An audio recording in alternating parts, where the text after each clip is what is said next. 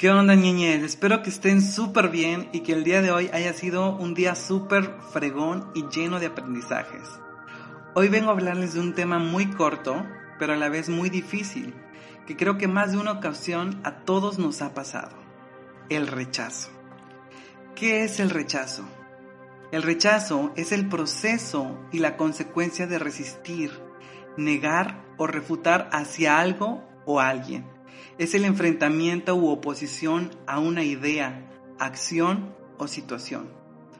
Como les digo, creo que todos hemos sentido en la vida rechazo y a veces es difícil aceptarlo, pues nuestras emociones frente a esas situaciones son tan grandes que nos cuesta aceptar que esa situación no refleja el valor de lo que somos como personas en esta vida. Y ahí es justamente donde comienza un problema quiero explicarles cómo es el rechazo para poder entender y avanzar.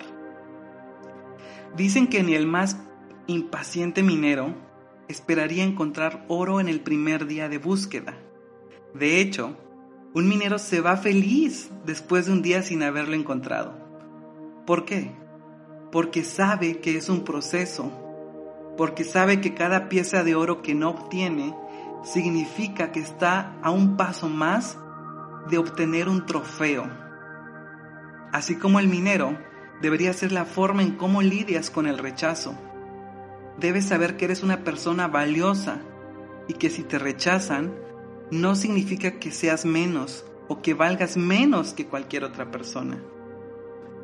A veces una persona suele rechazarte porque tiene una percepción distorsionada de ti o un juicio mal ejecutado. Y dirás, ¿pero por qué sucede? Bueno, pues porque no tiene ganas de conocerte o simplemente no hubo esa química para hacer clic y no necesariamente tiene que ver contigo, con la persona que eres o lo que has hecho en la vida. Recuerda que es imposible agradarle a todo el mundo.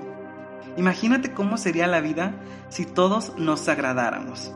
Sería un mundo de caramelo y a la larga sabemos que consumir mucho caramelo termina empalagando.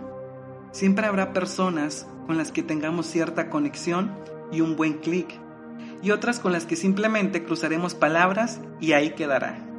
Incluso habrá quienes simplemente nos sean indiferentes o no nos importen, o nos caigan mal también.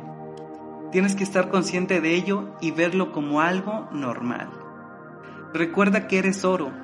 Si algunas personas no ven el brillo que hay en ti, no debes desanimarte o decaer no siempre vas a tener un match o una conexión con todas las personas, ni oro en cada situación.